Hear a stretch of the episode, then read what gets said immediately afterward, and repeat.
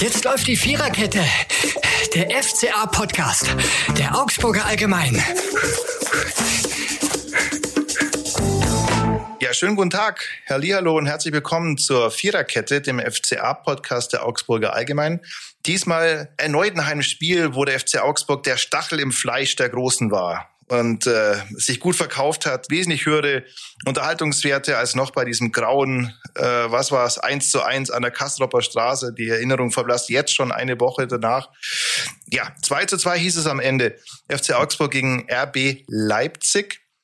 Und angesehen haben sie das von Berufswegen die Kollegen Marco Scheinhof. Hallo. Und Robert Götz. Hallo, Servus.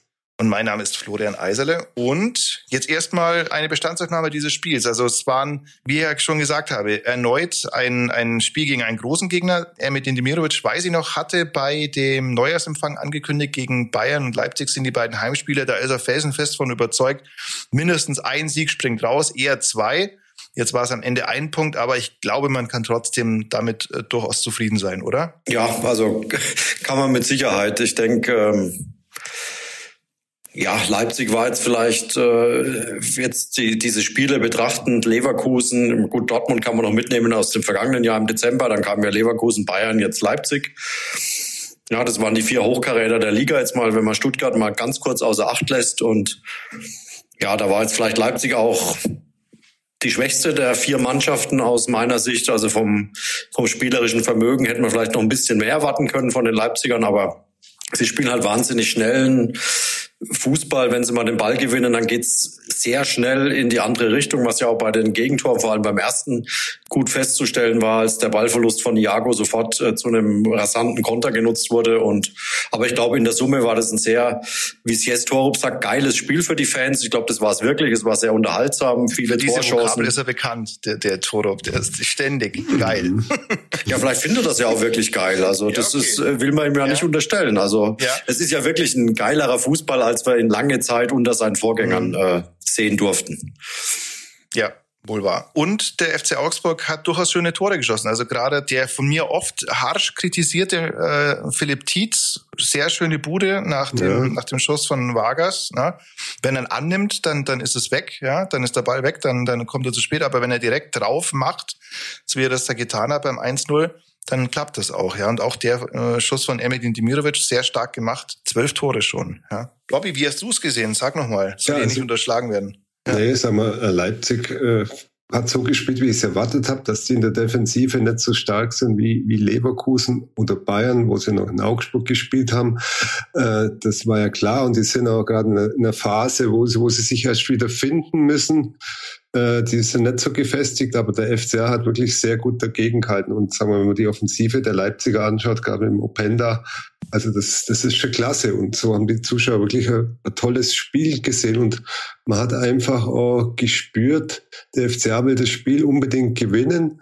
Und sie können auch mit solchen Mannschaften äh, durchaus mithalten, ja. Auch teilweise auch mit spielerischen Komponenten, was ihnen ja lange immer abgesprochen hat. Und zum neunten Mal ist der FC Augsburg nach einem Rückstand wieder zurückgekommen und in die Punkte gekommen, Liga-Bestwert, also Comebacker. Aber auch eine Führung aus der Hand gegeben.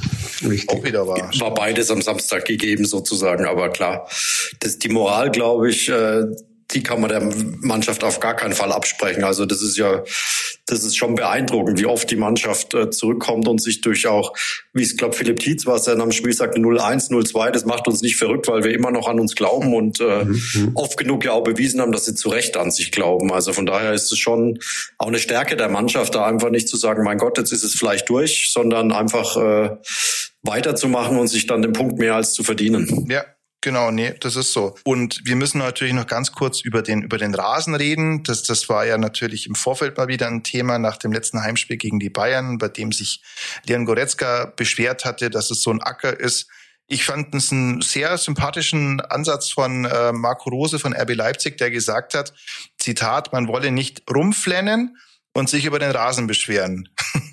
Hat er vor dem Spiel äh, gesagt, oder? Hat er vor dem Spiel gesagt, ja, genau. genau. Und, und seinen, seinen äh, Spielern hat er empfohlen, schlau zu sein und manchmal das richtige Spielmittel zu wählen. Also vielleicht jetzt nicht unbedingt den, den, den Kurzpass dann immer nehmen. Fand ich sehr sympathisch. ich glaube, es sah wirklich immer noch nicht so wahnsinnig gut aus, ähm, der Rasen, wenn man es, äh, ja, wenn man es woanders vergleicht. Aber auf der anderen Seite es natürlich dann gleiche Begebenheiten für alle 22 Spieler. Und genau, nicht, nicht rumheulen fand ich sehr nett. Schöne Grüße an Leon Goretzka, der ja in anderen, der ja offenbar diesem Wochenende andere Probleme hatte. In Leverkusen war der Rasen ganz gut, aber was anderes hat eben nicht. Ja, diese, diese Rasenthematik wird uns noch eine Weile begleiten, bis das Wetter halt einfach besser wird. Ähm, das ist so. St. Pauli hat übrigens letzte Woche, habt ihr das mitgekriegt, die sind nach Mallorca geflogen weil der, der Rasen in Norddeutschland so schlecht äh, wegen den hohen, wegen den vielen Regenfällen. Also würde ich auch sagen, als Grund für einen Flug nach Mallorca. ja, genau. Und hat ja auch hat, richtig gut geklappt. Hat gut geklappt, ja. Bei, beim 0 zu 1 gegen Kiel, ja. Genau. Aber ich glaube, wenn wir noch mal kurz bei Marco Rose bleiben, äh, ich fand, er hat auch am Samstag in der Pressekonferenz einen sehr, sehr sympathischen Eindruck gemacht. Also wirklich sehr aufgeräumt und fand da auch tatsächlich äh, Robby lobende Worte auch für den, für den Augsburger der, Rasen. Dass der Platz nicht so schlecht war, wie, wie manche ihn äh, matig machten. Ja. Also wirklich sehr, sehr sympathischer ja. Auftritt, fand ich, ja. Und sagen wir, in 14 Tagen kann natürlich nicht so viel passieren seit dem Bayern-Spiel. Aber das ist ja Hybridrasen und deswegen sind da auch also keine so großen Löcher oder sowas drin. Der schaut halt nicht so gut aus, aber äh, ich denke, er ist schon gut bespielbar und das hat Leipzig äh, auch gezeigt. Ja. Aber der FC auch. Ja, Dürfen wir auch nicht vergessen, ja. ja. Also beide Mannschaften, glaube ich. Ja. Sagen wir, man hat ja äh, am Samstag auch gesehen, zu was Bayern fähig ist, wenn sie auf dem Superrasen spielen, ja. das Shots fired. Ja. Ja. ja, zehn Minuten war es ja auch ganz okay. Ja. Vielleicht war dann der Platz zu schlecht. Ja, Nein, aber hat ja geregnet, glaube ich, in Leverkusen, oder? Ja, nö. Nö, nicht kein Regen? Nö, nö, nö. War, war eigentlich optimales Fußballwetter, möchte man mal was sagen. Also hat zum Anschauen, das, was Leverkusen gespielt hat, ich durfte es ja beruflicherweise gucken, war eigentlich recht, war recht schön anzusehen. Das war, das war eindeutig ganz gut, ja. Kann man nicht von beiden Mannschaften sagen jetzt, ja. Ja, aber der, der soll mal froh sein, dass er überhaupt spielen konnte, ne, dieser Goretzka. Denn äh, wie wir unter der Woche gesehen haben, in Saarbrücken ist das ja auch keine Selbstverständlichkeit, dass jedes Spiel nee. da über die Bühne geht. Ja, ja selbst, ja. selbst am Wochenende nicht. Das ist, wurde ja auch abgesagt, mhm. das Spiel gegen Unterhaching, glaube ich. Ja, also da ist Land unter in Saarbrücken. Ja, soll man froh sein, dass, dass er hier überhaupt spielen konnte. So, Dimirovic haben wir schon angesprochen. Alle zwölf Tore, das ist auch eine starke Quote. Alle zwölf Tore waren entweder der Ausgleich, die Führung oder der, der Anschlusstreffer. Also es war nie, nie das 2-0, nie das 5-0, sagen wir, so eine Disziplin, auf der sich irgendwie so manche Spieler ganz gut verstehen. Da hat der BVB irgendwie gerade mehrere davon. Aber das waren alle zwölf Tore, waren, waren, waren wirklich wichtige Dinger, ja, die er reingejagt hat, unter anderem eben dieses, dieses 2-2. Das ist schon eine richtig starke Phase. Und da kann man anschließen, wie wahrscheinlich haltet ihr das, dass der über die Saison hinaus noch beim FC Augsburg spielt? Vermutlich mit jedem Tor wird die Wahrscheinlichkeit geringer, aber ja. dadurch, dadurch wird er natürlich auch vielleicht teurer durch jedes Tor. Also es hat alles seine Schatten und seine Sonnenseiten. Gut, der FCA hat sich das auf die Fahnen geschrieben, dass die Spieler ausbilden, in dem Fall besser machen und dann einfach auch Gewinn bringt, wenn, wenn Interessenten da sind, äh, denen auch keinen Stein in den Weg legen wollen, einfach auch so äh, ihr Geschäftsmodell verbessern und Einnahmen generieren und dann halt wieder Spieler finden, die diese wieder besser machen können. Ja. Und sagen wir bei Demirovic, so wie er sich gerade mit dem Verein identifiziert, es ist toll, ja, aber im Sommer kann das wieder ganz anders ausschauen. Aber vielleicht verliert er sein Herz wirklich ganz an den FCA. Also er spricht ja selbst davon, dass er momentan seine beste Phase in seinem ja. Fußballerleben hat, dass er sich, glaube ich, auch noch nie so wohl gefühlt hat in einem Verein, wie er es jetzt hier tut. Und es ist ja vielleicht äh, auch mehr wert als der ein oder andere Euro dann an einem Ort, wo du dich dann vielleicht nicht so wohl fühlst. Also ich glaube, dass das auch solche weichen Faktoren durchaus Rolle spielen können, wenn es um die Zukunft geht. Das hat er in seiner Karriere ja auch schon des Öfteren erlebt, ja, wie das ist, wenn man sich nicht wohlfühlt, nicht spielt, egal wie viel man dann verdient, was das dann bedeutet. Also ich denke, die Chancen stehen 50-50, ja, also das ist ja noch lange hin. Vielleicht ist da auch Ruben Vargas kein schlechtes Beispiel, der sich jetzt ja auch aktiv gegen einen Wechsel nach Florenz entschieden hat und sagt, ich will hier in Augsburg bleiben. Vielleicht ist, spielt ja da auch dieser, dieser Wohlfühlfaktor bei ihm eine Rolle und du weißt nie, was dann passiert. Und vor allem ist es bei beiden ja noch genug Zeit, wie er sagt, ja, also dass man immer noch den Verein wechselt. Jetzt hat er eigentlich seine ja, zweite richtige Saison als, als unumstrittener Stammspieler bei einem Bundesliga-Verein. Die deutlich beste Saison hat er bislang. Im März wird er 26 Jahre alt.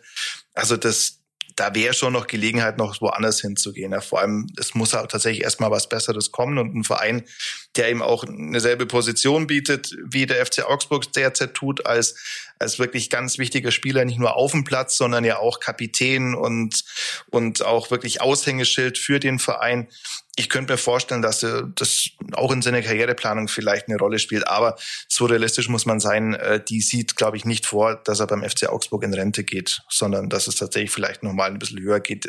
Muss man auch denken, wo kommt der her? Also der ist ausgebildet worden, der kommt aus Hamburg, ne? Aber mhm. ist ausgebildet worden bei RB Leipzig, ist dann in Spanien und in der Schweiz aktiv gewesen. Also hat immer geschaut, den, den nächsten Schritt zu gehen, was völlig legitim ist. Und ähm, ich denke, auf ähnliche Dinge wird es ja auch irgendwann hinauslaufen, aber das wäre dann der, ja, das klassische Win-Win-Geschäft vielleicht, ja, wenn, wenn er beim FC Augsburg die Position hat, um dann zu einem richtigen Spitzenclub zu gehen. Und, und dann gibt es vielleicht auch ein oder zwei Euro für den FCA, der dann den Nachfolger holen kann. Ja, ein Spieler mit D hatten wir, ein anderer Spieler mit D heißt Finn Dahmen. Und äh, es setzt sich so ein bisschen fort. Dieser Podcast ist immer so ein, so ein Torwart-Podcast mit angeschlossenem Restmannschaftsgefüge hier. also Finn Damen mal wieder im, im Fokus gewesen, stark gehalten zuerst, dann einen Elfmeter verursacht, das unter die Kategorie ja, jetzt nicht zwingend notwendig äh, fällt, ja, diese, diese Strafraumbeherrschung, das ist einfach das große Thema bei ihm. Dann aber den Elfmeter gehalten. Ja, wie seht ihr Finn Dahmen auch in, diesem, Spiel? Ist, ich glaube, es ist wie bei ihm oft so ein bisschen Licht und ein bisschen Schatten auch in den Spielen dabei. Also ich glaube, man kann schon von einer Entwicklung bei ihm reden, die ist unverkennbar. Auch wirklich, wie du gerade schon sagst, Flo, äh, in der ersten Halbzeit ja zwei richtig gute Paraden, vor allem der, der Kopfball von, von äh, Olmo, mhm. den er richtig, richtig stark äh, mit einer Hand dann noch abwehrt. Also das sind schon richtig gute Aktionen gewesen. Ja, und dann, ich glaube, bei dieser, bei dieser Freistoßflanke, die dann ja da aus dem Halbfeld reinsegelt und sehr weit von ihm entfernt runterkommt, ich weiß nicht, was er, was er machen wollte, ob er mal zeigen wollte, ich kann auch Flanken durchaus abfangen und die sah ihm vielleicht so aus. Es war relativ freier Weg, den er hatte. Also stand jetzt kaum ein Gegenspieler im Weg, was ja oft bei einer Ecke, der 5-Meter-Raum ist ja oft dicht bevölkert, da ist es ein bisschen schwieriger, sich da durchzusetzen. Da war jetzt der Weg frei. Vielleicht hat er gedacht, das ist jetzt mal so ein Flankenball, da kann ich jetzt mal zeigen, dass ich auch solche runterpflücken kann und ging halt dummerweise schief. Also das Einzige, was er runterpflückt, war leider der Kopf des Gegenspielers. Mhm. Und, der äh, ist schon dran geblieben, ne? Aber er, ja, den, aber er hat ihn, er hat ihn fast in Manuel Neuer Manier, wie damals, wie gegen, wie, wie äh, gegen Udokai, äh, mhm. da ja richtig eine ihm mitgegeben und äh, sieht natürlich unglücklich aus. Er weiß es selbst aus, sagt, das war totaler Quatsch, da rauszukommen. Er hätte einfach drin bleiben müssen, weil was soll da passieren? Also das war fast an der 16 Meter Raumkante. Da wird jetzt kaum direkter, äh, direkte Gefahr fürs Tor ausgehen, aber denk weiß er selbst. Ja. Und Finn Dahmen hat jetzt, ja, wie du sagst, Licht und Schatten um, um einen ehemaligen Kollegen, der das gerne als Hauptzeile genommen hat. Schöne Grüße, Wolfi Langner, falls er zuhört. Der hatte nicht nur Licht und Schatten in diesem Spiel, sondern ja auch dann eine, einen ja, zweifelhaften Rekord, nenne ich es mal, den er jetzt eingestellt hat. Er ist gleich auf mit dem bekannten Dietmar Linders, wer kennt ihn nicht, von 1974 bis 1976 im Trikot des MSV Duisburg. Was hat dieser, äh, dieser Teufelskerl Linders geschafft, Marco? Ja, der hat sich tatsächlich 34 Spiele, also genauso lang wie jetzt Finn Dahmen, äh, gewährt zu Null zu spielen und immer wieder ein Gegentor kassiert. Beharrlich hat er sich gewährt. Ja, er hat immer wieder, also einer muss doch noch rein und er hat es immer wieder hingebracht und Finn Dahmen hat es jetzt äh, in seinen jetzt mittlerweile 34 Bundesligaspielen erst für Mainz, jetzt für den FCA ist es ihm tatsächlich auch noch nicht gelungen, äh, die sogenannte weiße Weste oder wie es Jess Torup sagt, Clean Sheet zu schaffen, also ein Spiel ohne Gegentor. Ihn selbst beschäftigt es nicht, sagt er. Ihm ist ja. es, er kann deswegen trotzdem ruhig, äh, ruhig schlafen. Natürlich nervt es, wenn man immer wieder darauf angesprochen wird, aber irgendwann wird es kommen, dieses Spiel, und wer weiß, vielleicht ja schon am Samstag. In Mainz wäre tolle Gelegenheit. Ja, das wäre ja die Geschichte. Ja, genau. Das sind die Geschichten, die schreibt nur der Fußball. Aber es wäre wirklich äh, eine, es wäre wirklich ein, ein, ein, wie soll man sagen, eine Pointe wäre das, ja. Genau. Mhm. Wenn ausgerechnet gegen Mainz äh, der erste zu Null Spiel von Finn Damen anstünde. Ja, Zeit wär's. Und ich glaube, das würde der ganzen Mannschaft auch gut tun. Ich fand es komisch, dass beide Tore und auch der Elfmeter eigentlich so nach sehr ähnlichen Situationen entstanden sind. Ne? Dass so Flanken aus dem Halbfeld, die, die da reinsegeln, zwar toll geschlagen jeweils. Einmal war es David Raum von links, rechts weiß ich jetzt gar nicht mehr. Und dann diese, und dann diese Elfmetersituation. Dafür kann er jetzt erstmal nur bedingt was, das muss man auch sagen. Ne? Das ist ja auch eine Sache von, bei David Raum war es ein Babu, der jetzt nicht ganz rechtzeitig dran war da sind wir natürlich beim Punkt, es ist nicht alles auf den Damen abzuwälzen. Und bei den Kopfball-Gegentoren, so viel hat er da jetzt auch nicht machen können, muss man ehrlich sagen. Ja. Die Tore, die waren, waren nicht zu halten. Das, gerade das erste, das war ja wirklich, also als neutraler Betrachter kann man da schon mal in der Zunge schnalzen. Ja. Mhm. Aber er hat halt immer in jedem Spiel irgend, irgendeinen Makel hat er ja. Und wenn er das nur ausmatzt, dann kann er kann eine gute Nummer eins für den FCA sein. Das wird sowieso spannend, was der FCA, also was die Verantwortlichen im Sommer machen. Ja. Der Vertrag von Thomas Kubek läuft aus, verlängere mit ihm, dann ist die Hierarchie, dann bleibt die ja so, dann ist sie fest zementiert. Äh, verlängere ich nicht mit dem Thomas Kubek, was hole ich dann? Hole ich einen äh, der besser ist als Finn Damen, wo sich der Finn Damen anstrengen muss, hole ich einen auf Augenhöhe, wo es äh, ein Duell gibt. Also das bleibt spannend, da gibt es viele, viele Möglichkeiten. Mhm. Bleibt wird auf alle Fälle erstmal volumenfrei, das kann man sagen, weil der Vertrag, den Thomas Kubik vor bald fünf Jahren abgeschlossen hat, der ja noch vor Corona-Zeit fünf Jahresvertrag damals für ja kolportierte acht Millionen Euro Ablöse, äh, der damals abgeschlossen wurde, den wirst du jetzt heute so schnell keinem mehr geben. Und ähm, sei ihm gegönnt, aber Thomas Kubik ist einer der Spitzenverdiener beim FC Augsburg. Dieses Geld wirst du dir erstmal einsparen auf die eine oder andere Weise. Selbst wenn du mit ihm verlängern würdest, dann gibt es natürlich ein deutlich reduzierteres Gehaltsvolumen. Ja? Und da wird dann schon was frei. Also sind Möglichkeiten, die sich im Sommer ergeben. Ich fände immer gut, wenn, wenn, wenn man halt so eine, so eine Konkurrenzsituation herstellt, was ja auch ein Vorteil ist. Ne? Also wenn du sagst, du hast jetzt mal vielleicht eine schlechte Phase oder der Torwart ist verletzt beim anderen, Kubik war jetzt auch eine gute, eine gute Nummer zwei. Ähm, ja, aber wahrscheinlich ist das jetzt auch keine Zukunftsperspektive, ne? dass du sagst, du hast den Kubik jetzt auf der, aber das werden die Leute entscheiden, ja.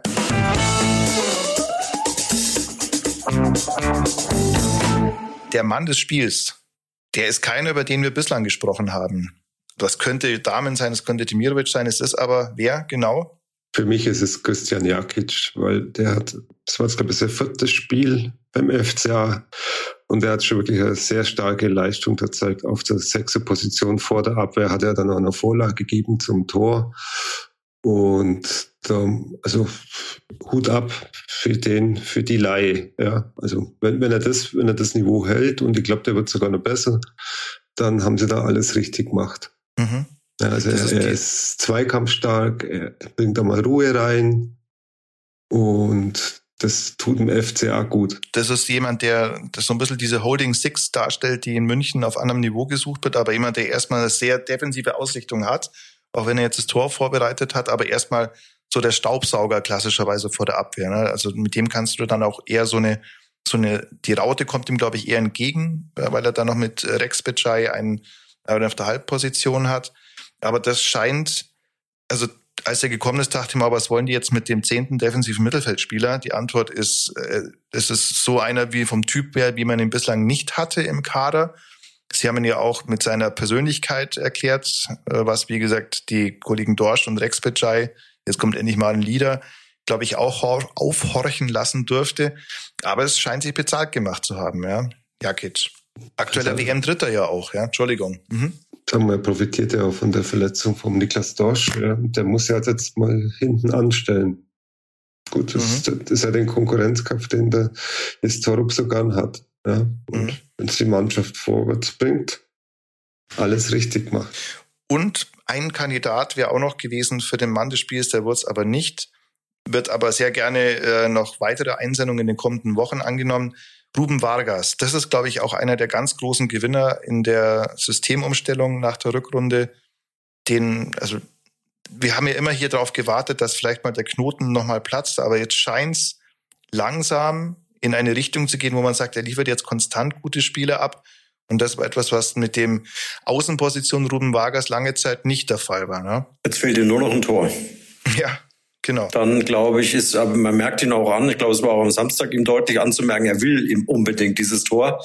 Er will, er schießt aus vielen Lagen, aus manchen Lagen, wo man sagt, er wäre vielleicht ein Abspiel besser gewesen wo er dann den besser postierten Nebenspieler dann jetzt nicht unbedingt sofort zieht, sondern lieber selbst abschließt. Aber vielleicht ist es auch ein ganz normales Verhalten, wenn du jetzt unbedingt dieses Erfolgserlebnis möchtest. Und ähm, glaube ich, dann, dann guckt man halt äh, lieber mal selbst den Tor, den Weg zum Tor zu suchen, als dann vielleicht den, den Nebenspieler zu sehen. Und er hat ja auch, muss man auch sagen, das, äh, das Tor von Tietz entstand ja aus dem äh, Fernschuss von, von Vargas, den dann Gulaschi etwas unglücklich, ein bisschen komisch komisch in die Mitte abprallen lässt. Aber von daher war er mit einer Vorbereitung, glaube ich, kann man ihm schon einen Assist dann beim ersten Tor zuschreiben. Ich glaube, er ist einer der, der Gewinner unter Jes Torup, Ruben Vargas. Und ich glaube, dass das ein, ein, ein großer Punkt war, warum er einfach äh, nicht gewechselt ist. Ja. Da steht die EM in, in Deutschland vor der Tür, Schweiz steht an der deutschen Gruppe und da will er einfach in Bestform hin. Und da, wenn du dann, dann nach Florenz im, im Winter wechselst, es geht sofort weiter. Ja, da sind so viel äh, unbekannte Faktoren dabei, die auch schief gehen können. Ich glaube, da hat er sich richtig entschieden, ja. Ja, genau. Und vor allem, er ist jetzt auch ein relativ sicher Stammspieler auf dieser Position. Das ist auch, glaube ich, ein großer Faktor. Auch wenn Pep Biel ja eine ähnliche Position eigentlich begleitet, auch dieser Zehner den er am liebsten spielt. Ähm, ja, aber das muss ich ja nicht widersprechen. Ne? Also eigentlich denke ich mir, dass da keiner vorher auf die Idee gekommen ist im Nachhinein, gell? Da, dass man sagt, okay, das ist ein Außenbahnspieler, der aber einfach gut am Ball ist, der schnell ist, der einen guten Schuss hat.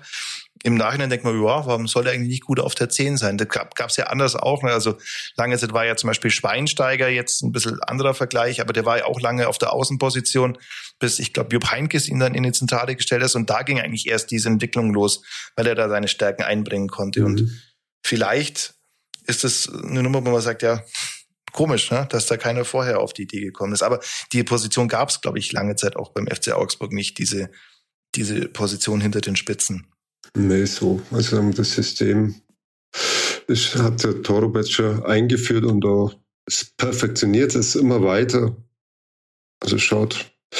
Und ja, Ruben, Ruben Vargas fühlt sich da, glaube ich, wohl. Und ich denke, wenn man sich als Spieler wohlfühlt, dann ist es erstmal nicht ganz so wichtig, auf was für Position. Und er kann ja beides spielen, ja. Mhm. So, jetzt kommen wir leider von einem viel gut Thema in ein schwieriges Thema rein. Da kommen wir natürlich nicht umhin. Ja, Thema sind natürlich die Fanproteste in Augsburg.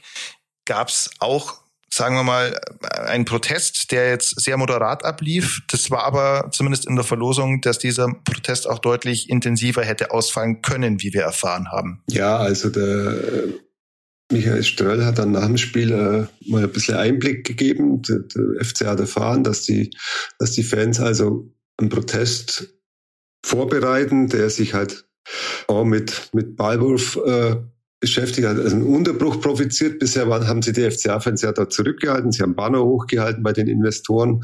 Und dann hat der FCA und, und die Ultras, äh, muss man sagen, für mich einen tollen Schritt gemacht. Ja, sie haben miteinander geredet. Und das ist äh, in diesen Zeiten, in denen das immer äh, weniger gehandhabt wird, so finde ich äh, ein, ein guter Schritt. Ja, sie haben miteinander geredet, sie haben einen Kompromiss ausgehandelt.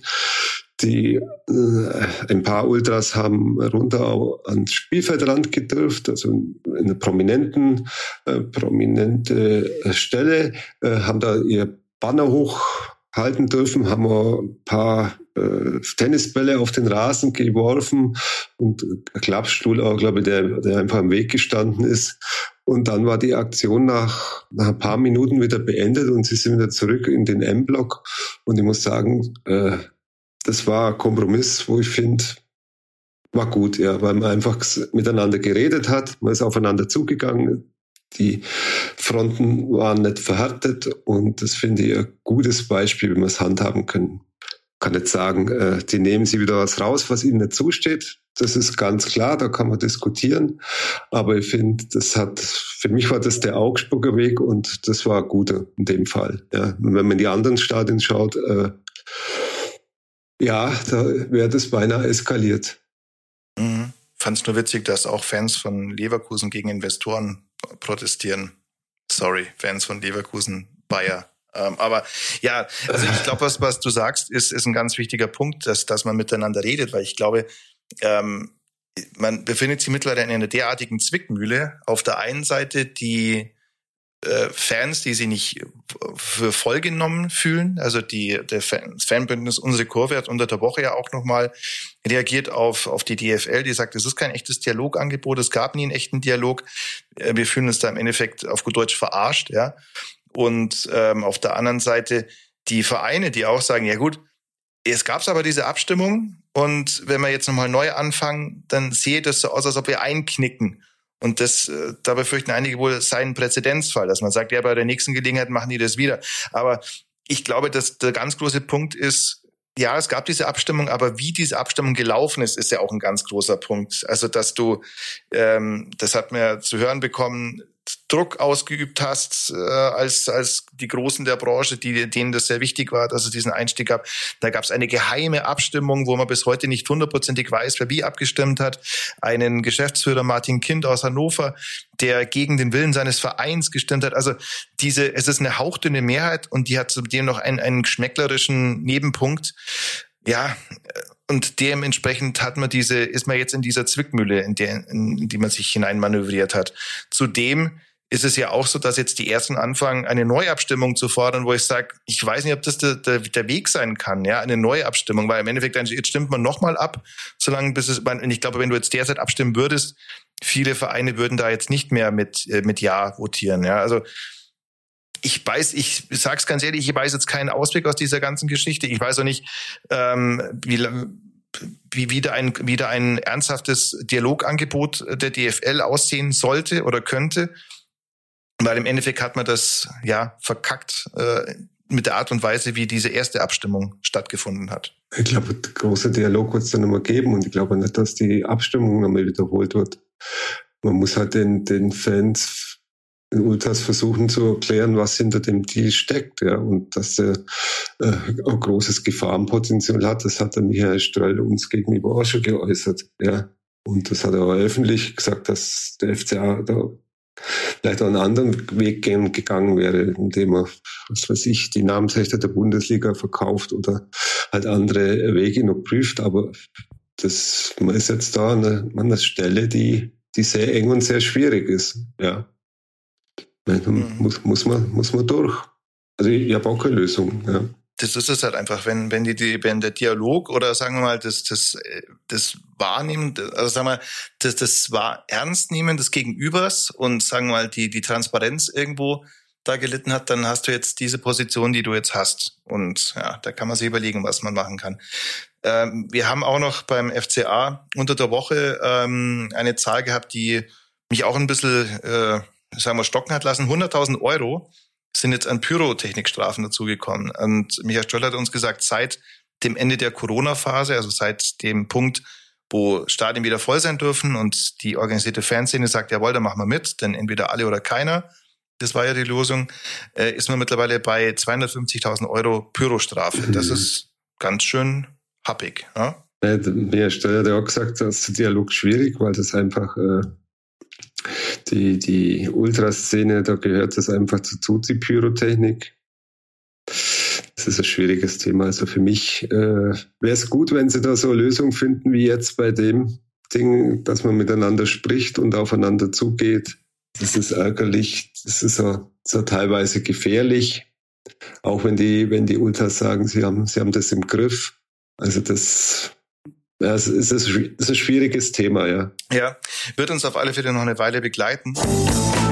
Jetzt blicken wir noch sportlich nach vorne. Das ist ja auch noch wichtig. Wir haben nächste Woche ein, ein Spiel des FC Augsburg in Mainz, was eigentlich immer recht, recht knifflig ist, weil die Mannschaften lange Zeit auf ähnlichem Niveau waren und was oft immer so ein bisschen so ein Gradmesser ist für den, auch für den Rest der Saison. Also auch wieder eine ähnliche Situation wie gut gegen Bayern, meiner Meinung nach eher unterdurchschnittlich gegen Bochum. Manche sehen es anders.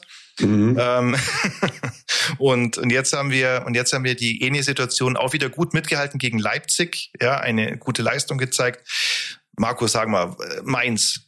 Was, was ist da zu erwarten und, und was denkst du, könnte es passieren, dass, dass es äh, einen nicht eingestellten Rekord gibt?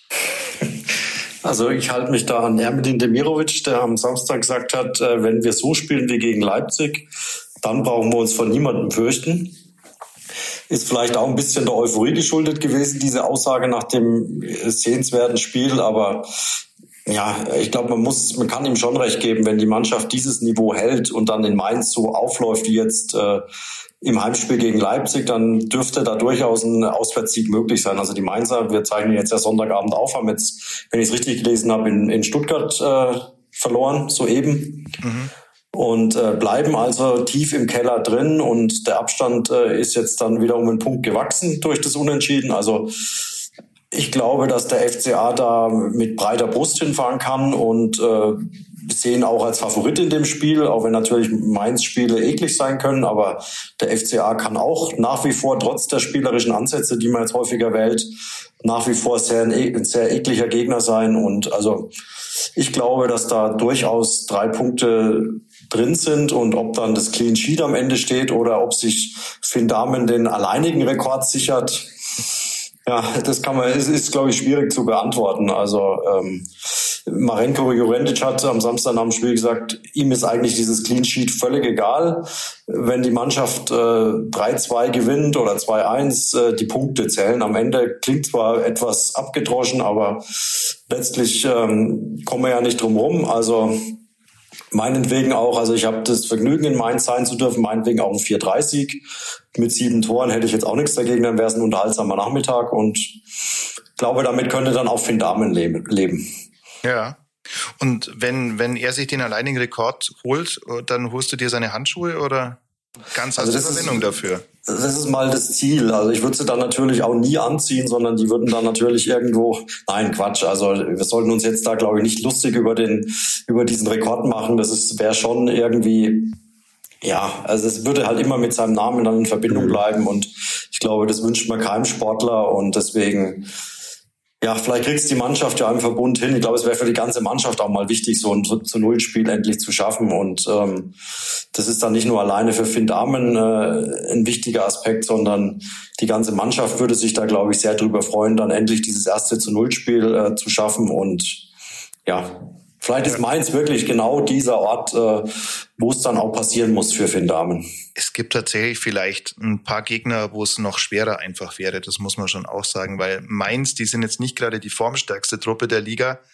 Ähm, das letzte Sieg war ein Heimsieg gegen Leipzig im November. Mhm. Und danach gab es ein paar Spiele, von denen keines gewonnen werden konnte. Äh, ja, kann man, kann man, also es gibt Mannschaften, da wäre es schwieriger, ja. Und jetzt hat Mainz insgesamt in 21 Spielen 16 Tore. Auch das sage ich, das ist nicht die allerschlechteste aller Vorlagen. Ja. Bislang haben sie halt, hat der FCA immer irgendeinen Weg gefunden, ein Gegentor zu kassieren.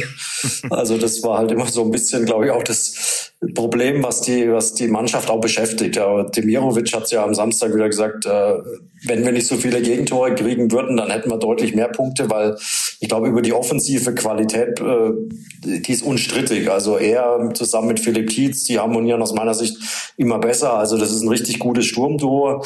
Das übrigens auch äh, Marco Rose am Samstag noch gelobt hat. Äh, also der hat nicht nur Lob für sein außergewöhnliches äh, Offensive erhalten, sondern hat auch selbst äh, davon geredet, dass das auch schon sehr gute Qualität sei, die da der FCA da im Angriff hat. Also ich glaube, im Tor schießen die immer, manchmal zwei. Und äh, ja, jetzt einfach mal dieses zu Null Spiel hinkriegen und dann äh, ist alles gut. Ja. Ja, es, es sind einfach zu viele Gegentore und das liegt mit Sicherheit, das muss man in dieser Deutlichkeit auch nochmal sagen, nicht nur an Finn Damen. Klar hat Finn Damen immer mal wieder Phasen, wie wir ja auch schon gesagt haben, wo einfach nicht so gut aussieht. Aber wenn man jetzt dieses Spiel am Samstag hernimmt, beide Flanken kommen so samt der Kopfbälle, dass er da nichts machen kann und beide Flanken sind Flanken, wo man sagt, die kann man gerne auch mal an den Außenpositionen verteidigen. Oder man kann in der Mitte enger am Mann stehen. Also es gibt ja auch noch die Option, den Kopfball zumindest zu stören, dass die dann nicht so frei äh, zum Kopfball kommen. Also es gibt, aber ich glaube, da äh, muss man sich, wenn man sich jedes Gegentor vornimmt, findet man immer irgendwas, ja. was irgendwo schiefgelaufen ist. Man muss aber auch sagen, also ich glaube, man kann auch sagen, Leipzig hat es gerade beim ersten Gegentor Flanke, Raum, sensationell, Kopfball, Open da, wie der in der Luft steht. Also das ist einfach ein schönes Tor. Manches kann man einfach auch nicht verteidigen. Ja, ja also die Konter waren schon. Man kann vielleicht den Ballverlust vermeiden von Richtig, Iago. Das war natürlich ja. ein bisschen unglücklich. Und dass die dann halt da über die linke Seite so unbedrängt durchkommen und dann kann Raum halt das Ding auch so flanken. Und beim zweiten war es, glaube ich, Olmo, von dem die Flanke dann kam. Ähm, also das sind natürlich auch außergewöhnliche Spieler, das dürfen wir ja auch nicht vergessen. Genau, genau. Also Mainz, äh, die werden natürlich auf dieses Spiel so gucken, dass sie sagen, Heimspiel gegen Augsburg, das müssen wir gewinnen. Das ist eine eindeutige Drucksituation für, für Mainz, einfach um da dran zu bleiben, um an Köln dran zu bleiben, die jetzt noch äh, mehr Punkte haben als die. Ähm, ja, und das ist vielleicht auch wieder ein Punkt, wo er sagt, das kommt FCA vielleicht auch zugute, ja, wenn du, wenn du erstmal äh, aus der Position in dieses Spiel kommst, ihr müsst kommen, ja, warum denn eigentlich nicht? Und ähm, ja, dann kann es auch gerne mal mit einem zu Null Spiel klappen. Und die gute Nachricht für Van Damen ist, glaube ich, auch die, bis äh, zu dieser Woche war uns dreien, glaube ich, der Name Dietmar Linders auch nicht bekannt. Also insofern, selbst wenn es diesen Rekord jetzt geben würde für Finn Damen, ich glaube, das im Radio würde man sagen, das versendet sich irgendwann wieder. Vermutlich, ja. Ja.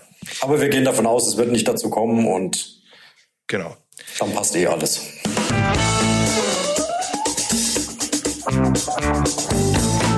Jetzt haben wir noch eine Rubrik zum Schluss. Wenn dieses Spiel ein Lied wäre, dann beziehen wir uns da mal auf die sensationellen Comeback-Qualitäten des FC Augsburg. Wie gesagt, neunmal nach Rückstand noch was geholt.